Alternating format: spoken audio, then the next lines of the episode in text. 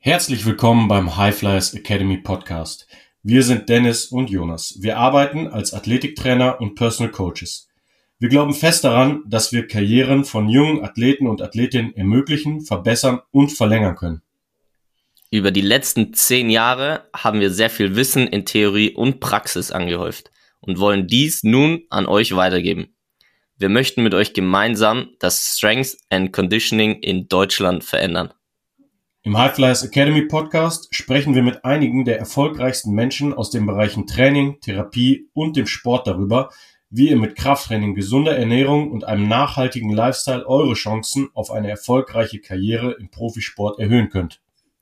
Viel Spaß beim Podcast, beim Stärker und gesünder werden. Genießt die nächste Episode. You can fly.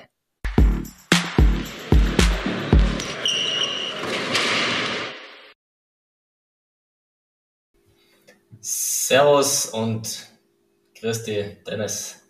Servus, grüß dich, sehr geehrte Damen, Herren, liebe Kinder.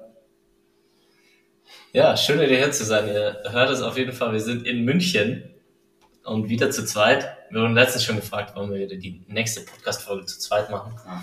Es ist halt einfach doppelte Energie, ne? Ja. Also es ist schon nochmal extremer. Ja. Also extrem positiv natürlich. Ja, ich fand auch die Folgen, also die ich von dir gehört habe, waren nur halb so gut, auf jeden Fall. Ja. Ja. ja, wir lieben uns. Das äh, hört ihr auch raus. Ähm, ja, dafür haben wir heute zu der doppelten Stärke ein richtig krasses Thema. Und zwar Blutzuckerspiegel.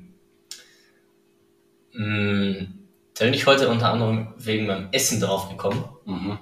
Ähm, und zwar geht es darum, wenn wir mittags was essen mm, oder Mittagsmenüs ist sehr häufig irgendwas mit Reis, ein bisschen Gemüse und vielleicht Protein dabei und so weiter. Und da würde ich gern so, bevor wir direkt ins Thema einsteigen, ähm, ist es schon mal extrem sinnvoll, in welcher Reihenfolge ich mein Essen zu mir nehme.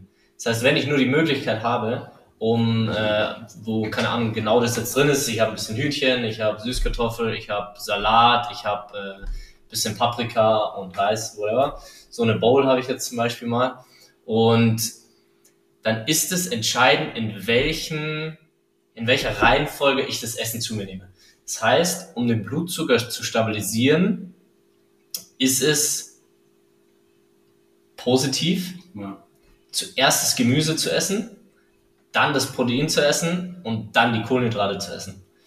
Muss es jetzt nicht alles rumessen und dann am Ende den trockenen Reis essen zum Beispiel. Ja. Aber so, wenn du eben, es ist Fakt, dass wenn du in dieser Reihenfolge isst, also zuerst mit dem Gemüse anfängst, dann ein bisschen Protein und dann die Kohlenhydrate, hat es auf deinen Blutzucker eine geringere Auswirkung. Das heißt, einen geringeren Blutzuckeranstieg, wie wenn du direkt Kohlenhydrate essen würdest. Macht Sinn. Ja. Ähm, genau, also du hast ja auch schon viel getrackt. Wir haben das auch über die CGM-Messung, können wir vielleicht ja. mal kurz sprechen. Ähm, was ist so das Erste, was dir in den Sinn kommt, wenn es ums Thema Blutzuckerspiegel geht? Mm, das Erste, so grundsätzlich, was ich immer damit verbinde, ist Energielevel, mhm. was vielleicht viele, glaube ich, nicht damit verbinden.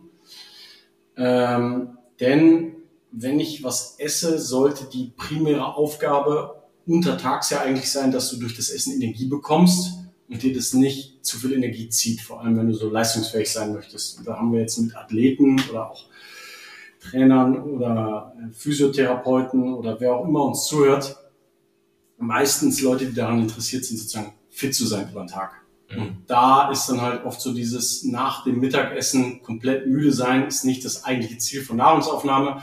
Und das ist halt entweder ein Ziel, ich habe viel zu viel gegessen und deswegen ist meine Verdauung komplett am Arbeiten oder ich habe so einen Blutzuckerabsturz. Mhm. Und zweiter Gedanke, den ich jetzt gerade noch hatte, weil du meintest, die Reihenfolge ist wichtig, war, ähm, dass viele Sachen außerhalb der reinen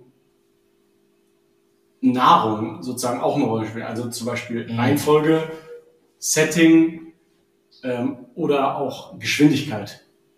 oder auch Konsistenz des Essens. Also Beispiel, wenn ich jetzt einen Shake trinke, weil ja auch oft empfohlen wird, flüssige Kalorien zu sich nehmen und so, ja, macht Sinn, wenn ich jetzt unfassbar zunehmen möchte und flüssige Kalorien brauche, aber muss ich auch da bewusst sein, flüssige Kalorien, also über einen Shake oder so, da es einfach deutlich schneller über den Darm aufgenommen wird, ist es auch deutlich schneller im Blut und hat deutlich höheren Effekt auf den Blutzucker. Beispiel. Oder mhm.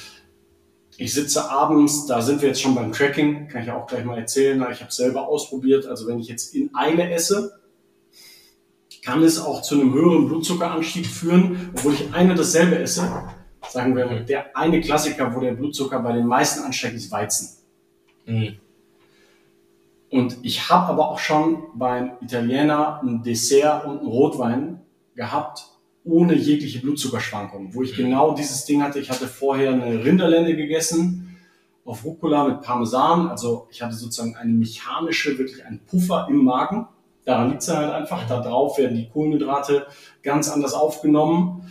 Du brauchst einfach viel länger, als wenn du jetzt direkt Eiscreme essen würdest. Das wäre mhm. ruckzuck im Blut und dementsprechend wäre der Blutzuckerpeak auch. Plus ich hatte eben diese entspannte Situation, du sitzt da abends, genießt dein Essen, es ist einfach was ganz anderes, als wenn du dir jetzt ähm, in der Mittagspause schnell irgendwo äh, ja, was reinhaust. Ne? Mhm. Das sind, glaube ich, alles so Dinge, die, weiß nicht, wie vielen Leuten das wirklich bewusst ist. So diese bewusste Nahrungsaufnahme, Reihenfolge und natürlich am Ende auch, was esse ich, was du ja schon gesagt hast. Also Kohlenhydrate haben statistisch den größten Einfluss auf den Blutzucker, mhm. Protein und Fett, weswegen wir ja auch immer Protein und Fett zum Frühstück empfehlen, mhm. man es eben nicht. Es sei denn, du hast vielleicht irgendwie eine Unverträglichkeit oder so, dann macht es auch was mit deinem Energielevel. Ja. Deswegen der einfachste Test auch immer, vertrage ich ein Nahrungsmittel oder nicht, ist es und frag dich danach ehrlich, wie geht's dir danach? Mhm.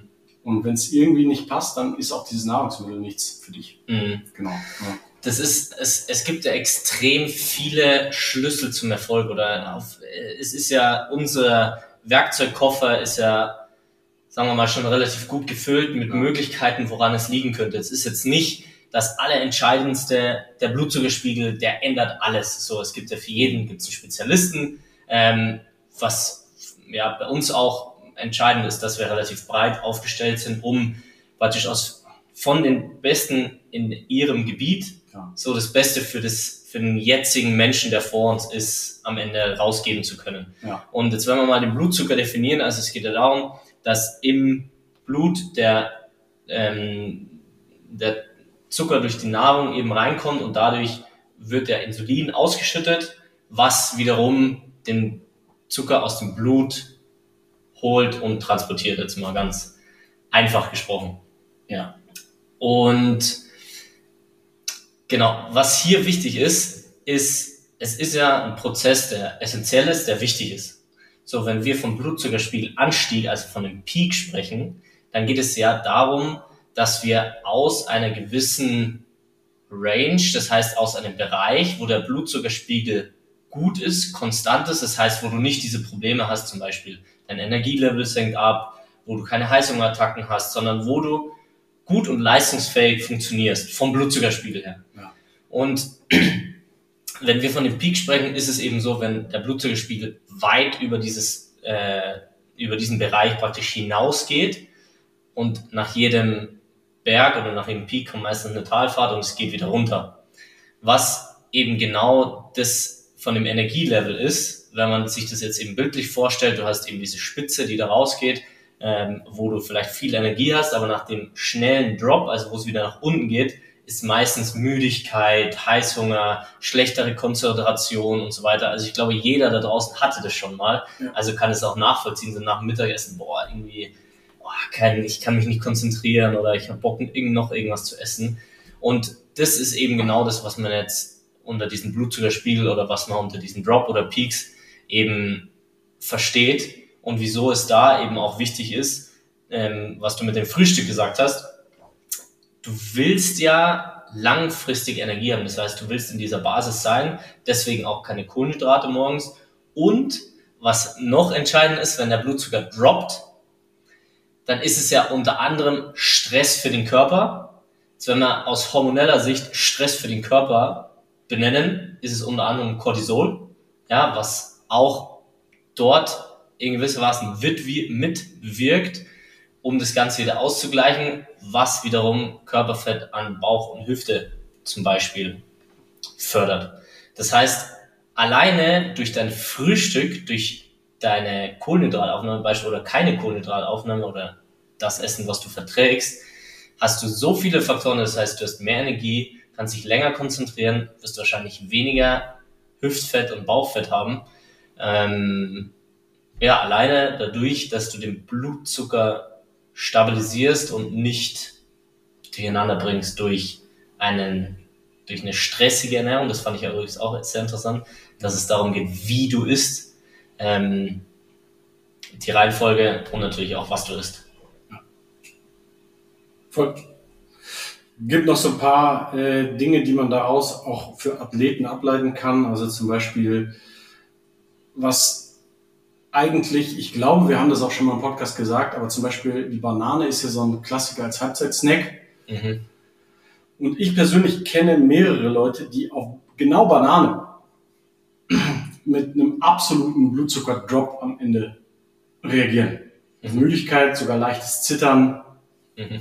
Überhaupt kein idealer Halbzeitsnack, denn zum Beispiel ein Halbzeitsnack sollte genau das tun, Blutzucker stabilisieren. Mhm. Weil immer, wenn ich eigentlich ein hohes Energielevel will, will ich einen stabilen Blutzucker haben, ne? weil der Körper ist an diesen Schwankungen überhaupt nicht interessiert. Mhm. Ähm, ja, daher auch da äh, die Empfehlung, äh, auf den Körper zu hören, auf jeden Fall, weil auch da bei jedem ist es ja wieder anders. Ne? Der eine, Beispiel bei mir, also um da nochmal drauf einzugehen, es gibt diese CGM-Messung, also mhm. Continuous Glucose Measuring. Und heißt es, oder? Ja, Measuring, Mon Monitoring, Monitoring, Monitoring, genau.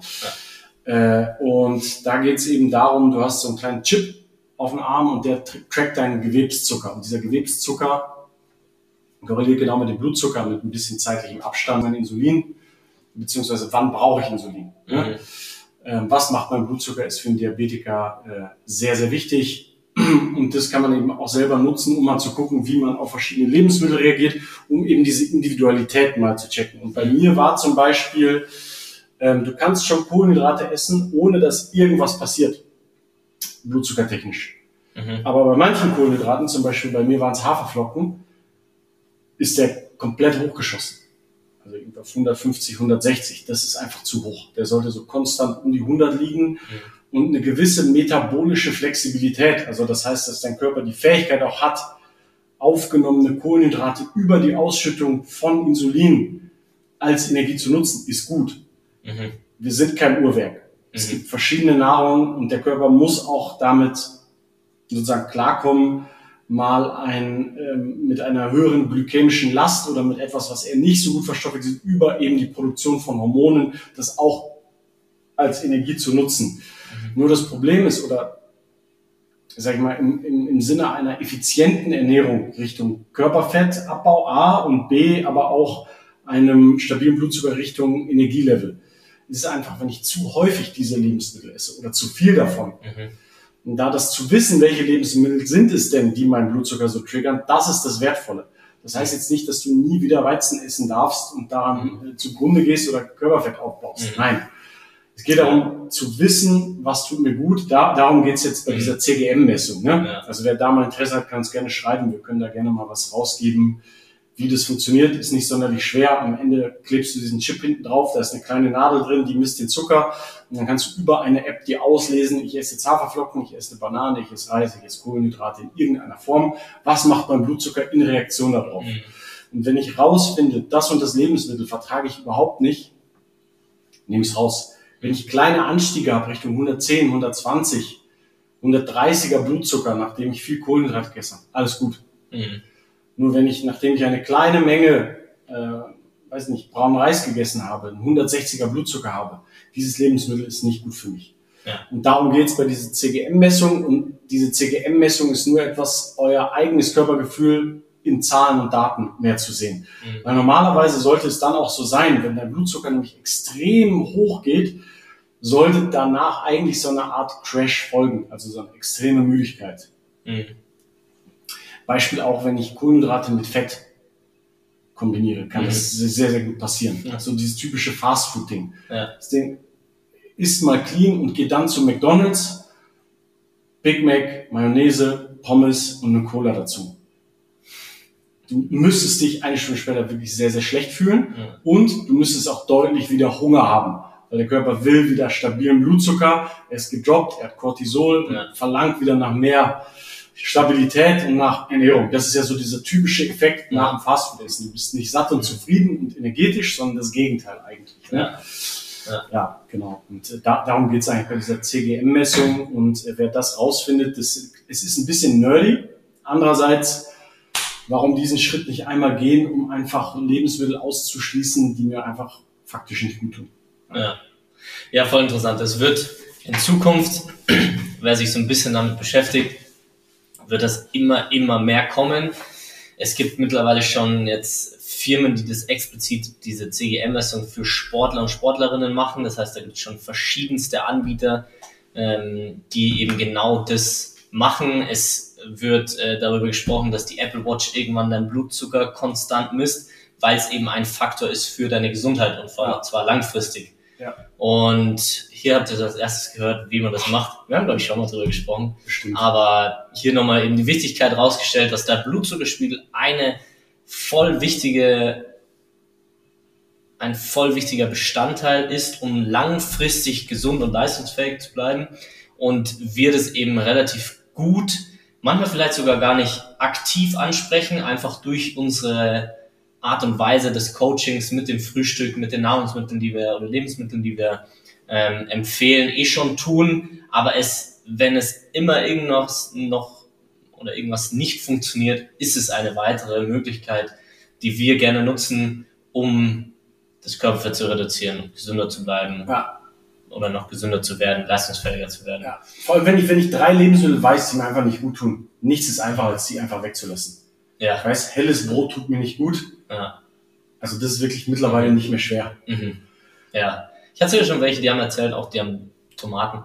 Ja. War bei denen so ein Lebensmittel, weil, ja. was eben auch überraschend sein kann. Voll. Also, und da ist das eine gute Möglichkeit. Äh, ja, es piekst kurz, ansonsten ist es relativ entspannt, eigentlich das ja. zu nutzen ja. über vier Wochen oder auch mal länger, um das genau rauszufinden. Ja. Äh, eine super Möglichkeit, sehr, sehr wichtig für jeden da draußen. Wie du schon gesagt hast, wenn ihr da Interesse habt, sagt uns gerne Bescheid und wir geben euch weiterhin Infos, damit ihr noch gesünder und noch leistungsfähiger werdet für eure Karrieren, egal wo die stattfindet. Ja. Danke, Dennis. War eine sehr schöne Folge und bis zum nächsten Mal.